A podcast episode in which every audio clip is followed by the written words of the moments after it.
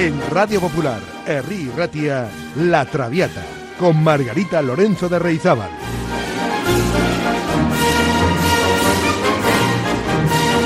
Pasión por la lírica.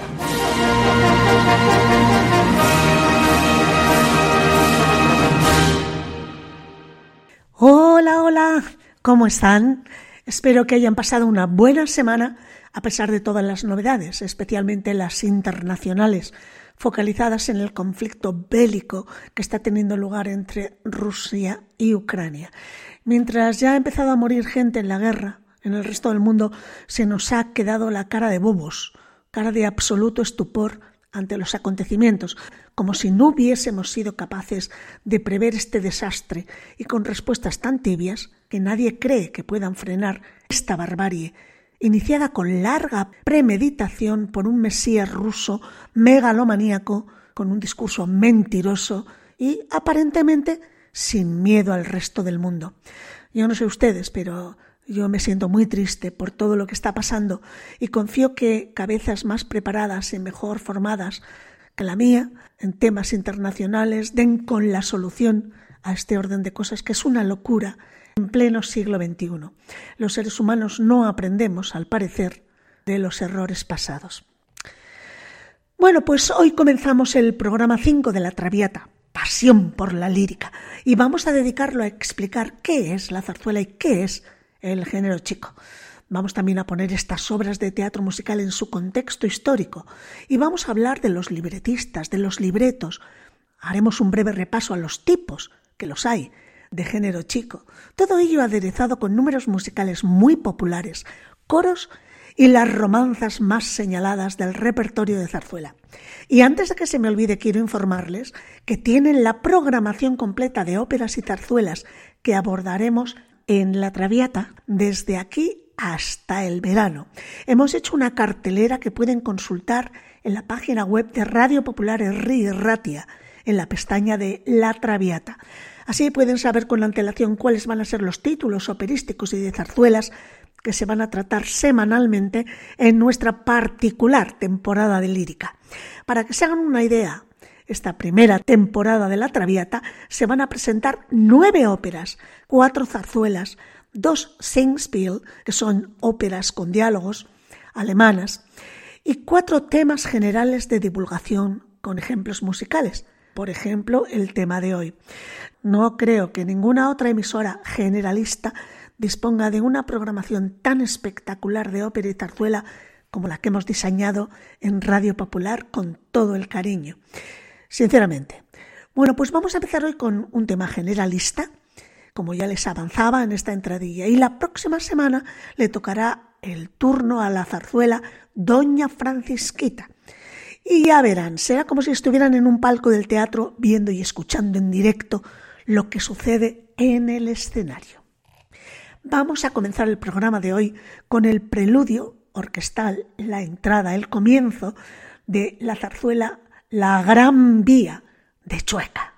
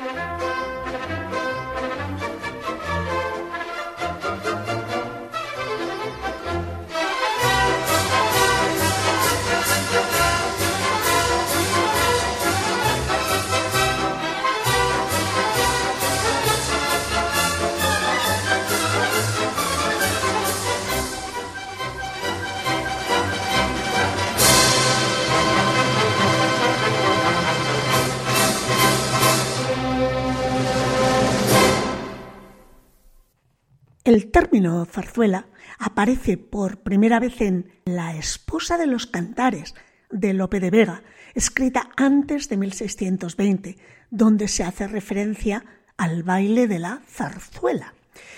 Específicamente el nombre de zarzuela se refiere a un pabellón construido en la quinta de recreo llamada La Zarzuela, lugar de abundantes zarzas, situado en el real sitio de El Pardo, cerca de Madrid, donde Felipe IV, tras las partidas de caza, asistía a diversos espectáculos teatrales. En la época, la caza y el teatro se consideraban entretenimientos limpios y dignos de la realeza. El territorio de desarrollo de la zarzuela es España, con particular incidencia en Madrid, aunque se extiende a las colonias y áreas de influencia, como Hispanoamérica y Filipinas. Incluso hay existencia de tipos locales como la zarzuela catalana o la sarsvela filipina, incluso cantada en tagalo. Estamos entonces, sitúense, en Madrid a finales del siglo XIX. Es el Madrid de la restauración alfonsina, donde conviven el ensanche de calles rectas, manzanas rectangulares y aceras arboladas con la vida aburguesada, por un lado, y el centro pobre de calles estrechas y tortuosas en los arrabales, donde viven fundamentalmente emigrantes de Castilla la Nueva, La Mancha y Extremadura, que vestían gorra, blusa y alpargata, cobraban un jornal mísero y tenían viviendas lóbregas. Pero Madrid, en su limitación y en su pobreza, no dejaba de ser un pueblo alegre y, digamos, fácil para todo el mundo.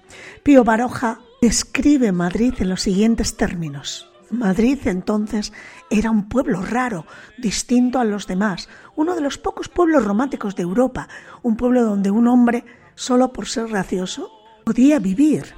Eso decía el amigo Pío Baroja. Bueno, pues en términos musicales, de teatro musical, ¿qué es la zarzuela? La zarzuela es una obra dramática y musical que tiene fragmentos instrumentales, otros fragmentos cantados y otros hablados. Tiene cierta semejanza la zarzuela con la ópera cómica francesa y también con el Singspiel de Alemania, es decir, tanto la ópera cómica francesa como el Singspiel alemán son como la zarzuela, tienen textos hablados y textos cantados. La zarzuela es un género musical escénico propio de la música española y comienzan a escribirse zarzuelas a mediados del siglo XVII. Como curiosidad podemos decir que la primera zarzuela conocida se titula El jardín de Falerina, estrenada en 1648 con textos de Calderón de la Barca y música de Juan Risco. Tienen que saber que la zarzuela tiene su actividad hasta mediados del siglo XVIII, cuando prácticamente desapareció debido al tremendo auge de la ópera italiana, también en España. Pero un siglo después, a mediados del XIX, volvió a resurgir manteniéndose hasta la mitad del siglo XX, cuando podemos decir que desaparece definitivamente. Ya no se componen zarzuelas, hasta donde yo sé, o son testimoniales. Bien, pues esta segunda mitad del siglo XVII fue un periodo de, de gran experimentación en la música teatral española. Las obras tienen características diversas y su extensión, atención, oscilaba entre una y tres jornadas, entre uno y tres días. Y el peso de la música es muy variado. Lo normal era que se cantaran no más del 10% de los versos. Excepcionalmente se cantaba un 25% del texto y se solían distribuir en tres grandes grupos. Las zarzuelas largas en tres jornadas, denominadas comedias mitológicas, fiestas cantadas o semióperas, no hay consenso entre los expertos. Luego estaban las más breves, que solamente necesitaban dos días, dos jornadas, y ocasionalmente una, que son las que propiamente se llaman zarzuelas. Y por último estaban óperas enteramente cantadas, aunque se parecían muy poco a sus homónimas italianas. Fue en este contexto donde surgieron las primeras obras breves que acabarían por tomar el nombre de zarzuela. Pues les invito a escuchar de la zarzuela La Revoltosa el número Guajiras, La revoltosa es de Chapí y va a cantarlo Teresa Berganza, mezzo soprano, con la English Chamber Orchestra dirigida por Enrique García Sensio.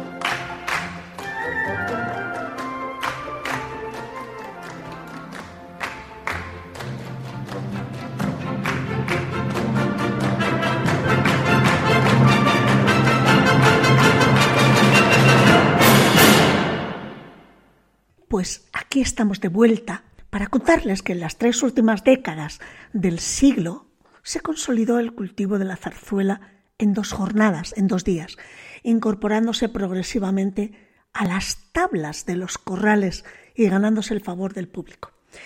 Bien, sitúense, en 1868, finales del 19, el teatro, como toda la sociedad española, estaba en crisis los locales cerraban o no cubrían gastos por el elevado precio de las entradas. En medio de esta crisis generalizada, tres actores, José Vallés, Antonio Riquelme y Juan José Luján, decidieron ofrecer funciones por horas, a precio reducido para atraer a mayor cantidad de público. El éxito fue enorme y en la temporada 68-69, 1868-69, se trasladaron con esta fórmula de funciones por horas al teatro Variedades. El inesperado éxito del teatro por horas produjo que en los años siguientes se sumaran a este sistema un gran número de locales de la capital, así como varios teatros de verano. Sin embargo, el que se alzó con el primer lugar, hasta el punto de que se le conoció como la catedral del género chico, fue el Teatro Apolo. Este teatro se inauguró en 1873 en la calle de Alcalá. Estaba destinado a ser un teatro de sesión única, en donde se estrenasen las obras de los escritores de prestigio y donde actuasen las mejores compañías del momento. Era un teatro lujoso, de gran capacidad, solo superado por el Teatro Real, y contaba con los mayores adelantes técnicos para una puesta en escena de gran espectáculo, al estilo de los grandes teatros europeos. Sin embargo, después de unos comienzos prometedores, el teatro no logró los resultados esperados. La temporada 79-80 se decantó por el género chico exclusivamente. A partir de ese momento y hasta su cierre en 1929, el Apolo fue el centro de los grandes éxitos del género. La proliferación de los teatros por horas produjo una inmediata demanda de obras nuevas que se pudieran ajustar a este nuevo formato de representación. Las obras breves disponibles hasta el momento no eran suficientes y se hacía necesario renovar el repertorio para atraer nuevo público. Así, frente a las obras grandes de larga duración y varios días, se creó un tipo de obras nueva al que se denominó sin matiz peyorativo, género chico, simplemente porque era más pequeño. Tenían menos duración. Era un teatro por horas, dos, tres horas, una hora. La demanda del público era constante y los estrenos se sucedían continuamente, lo que obligaba a los escritores a surtir a los teatros nuevas obras. Esta producción casi industrial produjo uno de los fenómenos característicos del género, que fue la escritura en colaboración. La pareja más estable de colaboradores la formaron los hermanos Álvarez Quintero, tan compenetrados que a la muerte de Serafín, en 1938, Joaquín siguió firmando sus nuevas obras en nombre de los dos. Y ahora les invito a disfrutar de la famosísima habanera de Manuel Penella, de su zarzuela Don Gil de Alcalá, a cargo del Orfeón Donostierra.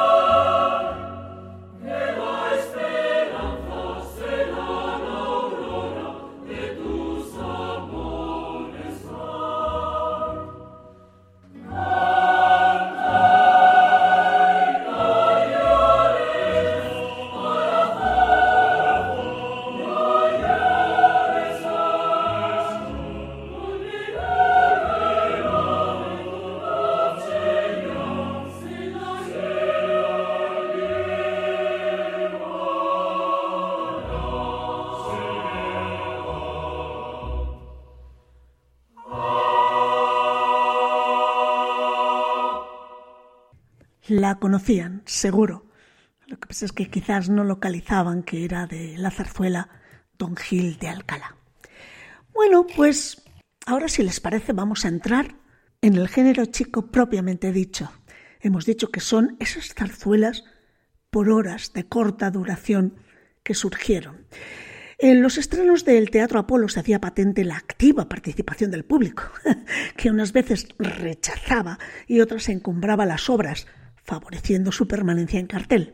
El género chico constituye un rico patrimonio tanto literario como musical, y sobre todo, amigas y amigos, un retrato de la sociedad decimonónica en el último cuarto de siglo, ya que el público de todos los estamentos se veía retratado en los sainetes, en las revistas o en los juguetes cómico-líricos. Cuando acudía a la catedral del género chico, o sea, al Teatro Apolo. Apolo se erige en la sede por antonomasia del género chico, con funciones en cuatro secciones, llegando a ser lugar de encuentro de la sociedad del momento, pues todos, insisto, todos los estratos sociales tuvieron cabida en él. Bien, la cuarta de Apolo, que era la cuarta sesión, suponía el puesto de honor en la cartelera. Era, digamos, la sesión para trasnochadores, aristócratas y burgueses. En la tercera, en la tercera de Apolo, que era el tercer pase, se ofrecían los estrenos. En las funciones de tarde había sesiones infantiles y también en los días de Pascua o en días festivos se representaban zarzuelas de espectáculo un poquito más largas como Los sobrinos del capitán Gran o comedias de magia como Los polvos de la madre Celestina. Vaya título. Perdón. Bien, digamos entonces que tenían cuatro sesiones en el Teatro Apolo. La cuarta de Apolo es donde iban trasnochadores aristócratas y burgueses. Y ahí se reunía toda la sociedad, tanto burguesa como no burguesa, de Madrid. Los subgéneros del género chico, según la profesora Pilar Spin, son los siguientes. Vamos a dejarlos en seis, los principales. El sainete, el pasillo, la revista, el juguete cómico, la zarzuela y la parodia. Por tanto, ya tenemos que zarzuela y género chico no es lo mismo. La zarzuela es un tipo de género chico. Y en cualquier caso, sainete, pasillo, revista, juguete cómico, parodia y zarzuela, todos ellos son géneros chicos, es decir, zarzuela por horas. En gran parte son géneros musicales, aunque alguno de ellos se resiste más a la introducción de la música. Por ejemplo, el juguete cómico tiene poca música mientras que otros son casi obligatoriamente líricos. Por ejemplo, la revista y la zarzuela tienen más partes cantadas que habladas. Cada uno de estos subgéneros tiene sus propias características. A partir de 1890, el género chico inició una lenta decadencia que llevó primero a la aparición de un género un poco ínfimo. Eh, poco a poco se fue deteriorando todos los argumentos, el lenguaje, hasta su desaparición en la década de 1920. Cerró en el 1929 el Teatro Apolo y eso fue el certificado de función del género. Sin lugar a dudas fue la zarzuela, grande o chica, el género dramático lírico más aplaudido por un público mayoritario durante la segunda mitad del siglo XIX en España, hasta la primera década del XX, y por ello debemos considerarla como el auténtico teatro musical popular español y ahora les invito a disfrutar de este genial número de Bretón, de la verbena de la paloma, las seguidillas.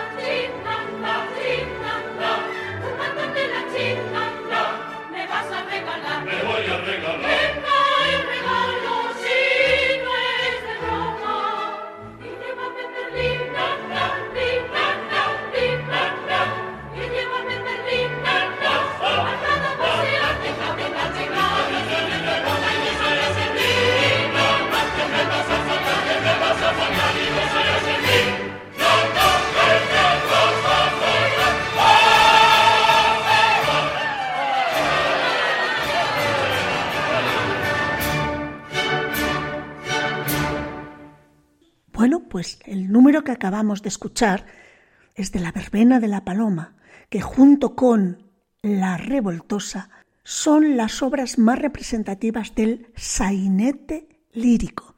Ya saben, una de las formas posibles del género chico. ¿Qué es esto del sainete? Pues el sainete tenía una larga tradición que se remonta al siglo XVII, aunque su momento de auge corresponde a la segunda mitad del siglo XVIII, cuando Ramón de la Cruz, junto a otros cultivadores del género menos conocidos, le dio su carácter definitivo. Un sainete es una obrita breve de estilo costumbrista y ambientación popular en donde la pequeña anécdota pesaba menos que el retrato de tipos y costumbres.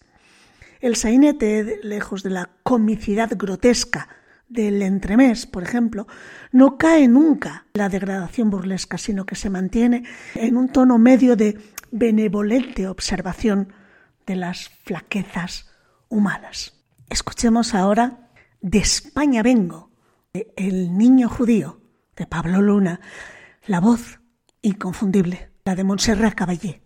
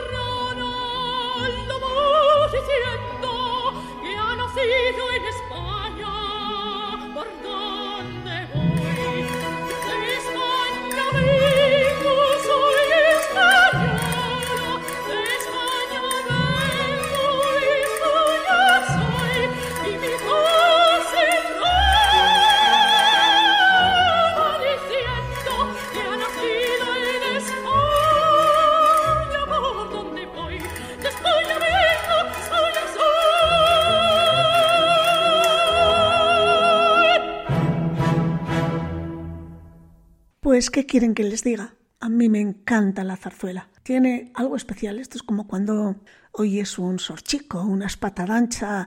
No me pasa con el flamenco, por ejemplo, pero con la zarzuela y con la música de por aquí también. Pasé mucho tiempo también los veranos en la zona de Burgos. Jo, pues cuando oigo una jota burgalesa también se me mueven los pies. O sea, igual que cuando escucho un ariñarín. ¿Qué quiero decir con esto?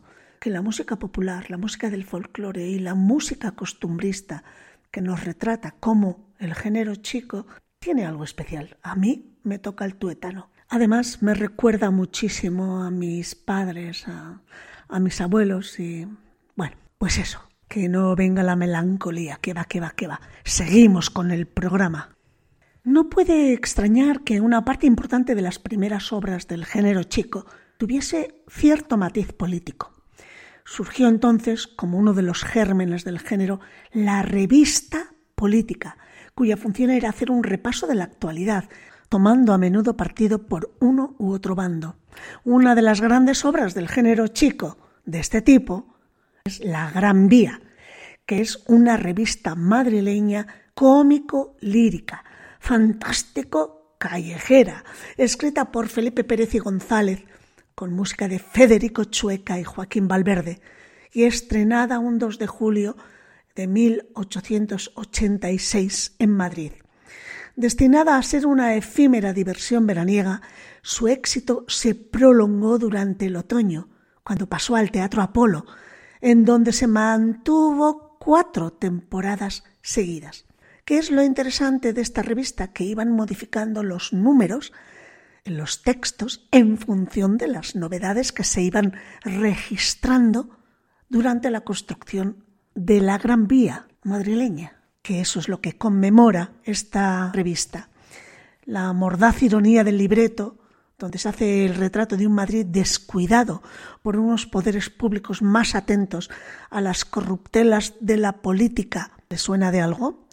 Pero lleno de vitalidad en las clases populares se une a la brillantísima música compuesta por Chueque Valverde, algunos de cuyos números, como el tango de la Menegilda, que vamos a escuchar a continuación, han traspasado la barrera del tiempo y siguen siendo conocidas no solo por muchos madrileños, que además desconocen el origen, sino también por los que hemos vivido en extrarradios.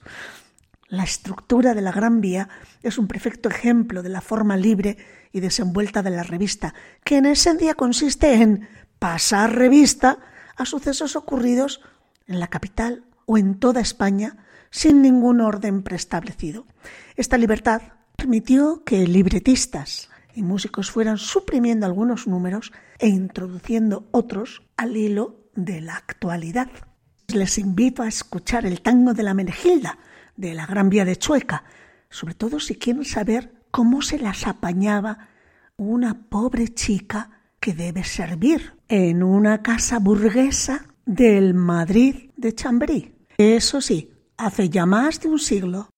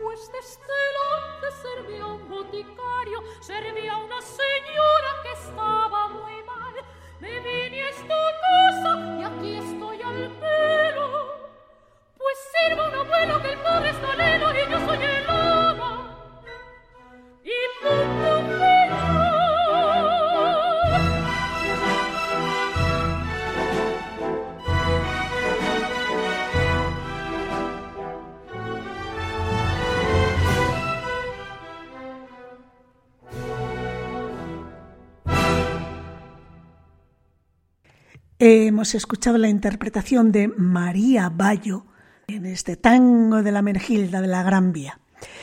Bien, vamos ahora con la parodia.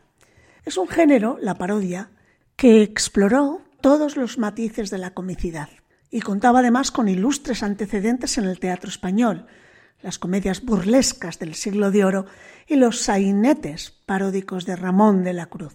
La época del género chico se puede considerar el momento estelar de la parodia teatral española. Se hicieron parodias de todo tipo y de todos los géneros. Muchas eran del tenorio, desde parodias políticas pasando por las literarias hasta las versiones pornográficas.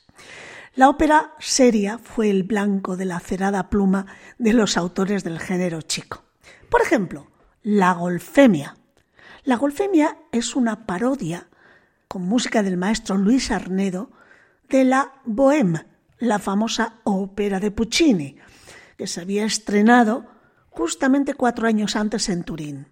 Entonces la deformación paródica convierte a los protagonistas de la ópera originales, Rodolfo y Mimi, en Sogolfo y Gilí, y las tristes desventuras de los artistas bohemios se convierten en degradadas experiencias de borrachera, miseria y malos versos.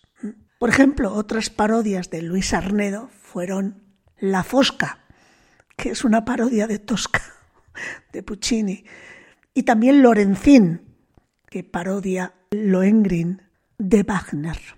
Es algo así como lo que hace José Mota cuando parodia políticos actuales o, gente del papé cuché, ¿no? Solo que con música, que qué bonito, ¿no? Reírse con música. Pues nos quedaría de ver qué es eso del juguete cómico. Las características del juguete cómico responden a este esquema. Una anécdota pequeña, mínima, presentación de situaciones poco conflictivas, ambientación contemporánea y personajes de clase media o alta, con preferencia por la pequeña y mediana burguesía. No es imprescindible que incluya música, pero hay algunos juguetes cómicos con interludios musicales y con números cantables, como por ejemplo el Chateau Margaux de José Jackson Bellán, que es un ejemplo perfecto de juguete cómico. Presenta una acción mínima en una encuadrada en un ambiente de clase media alta en donde son moneda corriente los viajes a París y el degustar vinos franceses, como el que da título a la obra Chateau Margaux. La anécdota gira alrededor de los efectos de este Chateau Margot en la joven Angelita, recién casada con Manuel y supuestamente tímida. Pero claro, que con el vinito saca a la luz su carácter atrevido y empieza a decir todo tipo de inconveniencias a los tíos de Manuel. Cuando se aclara que la situación se debe a los vapores etílicos, todos beben y acaban entre risas pues Chateau Margaux, este juguete cómico, se estrenó con extraordinario éxito en el Teatro Variedades en 1887. En 1893 llevaba ya seis años en cartel. Vamos a escuchar a Pilar Lorengar cantando el vals de Angelita del juguete cómico Chateau Margaux.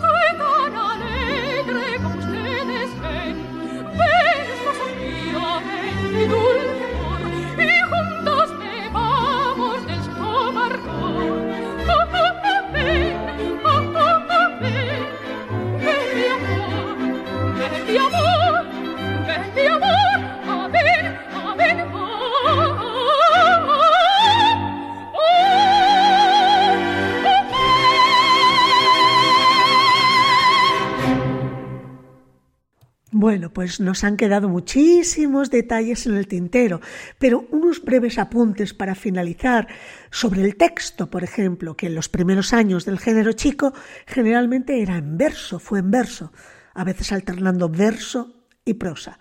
A partir de 1900 se generaliza la costumbre de que los diálogos sean en prosa.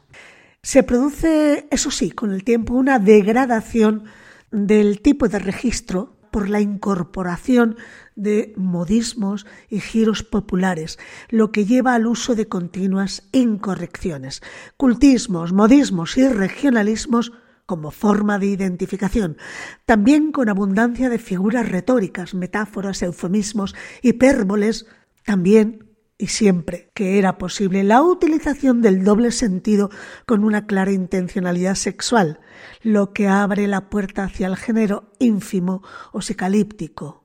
Ejemplo particular es el argot desarrollado por Carlos Arniches, a quien se le adjudica la invención del habla madrileña, lo que lleva a la dislocación expresiva en giros vocablos y expresiones, pues el asomao, el finolis, la honra, la verdad, Madrid, ya saben, sin las des del final. Los actores y cantantes, pues hay que decir que pecaban de falta de formación, generalmente aprendida sobre las propias tablas, y sufrieron también el hecho de tener que estar continuamente estrenando obras, no les daba tiempo ni aprendérselas. Además buscaban el recurso de la improvisación, hacían chistes de su cosecha, introducían acertijos, etcétera, sesiones de baile. Un ejemplo famoso es el de Marcial Zurita, que no se sabía nunca los papeles y los improvisaba. Las compañías contaban con actores, pero tenían pocos cantantes y además las demandas vocales no eran generalmente como en la ópera, no eran demasiado relevantes.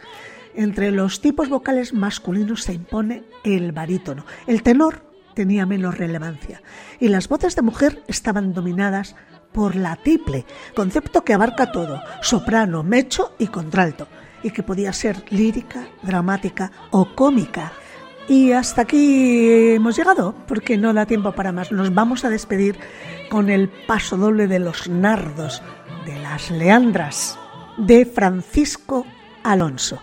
Solo me queda recordarles que la semana que viene volvemos en la Travieta y si consultan la cartelera que está en la página web verá que la próxima semana nos toca Doña Francisquita.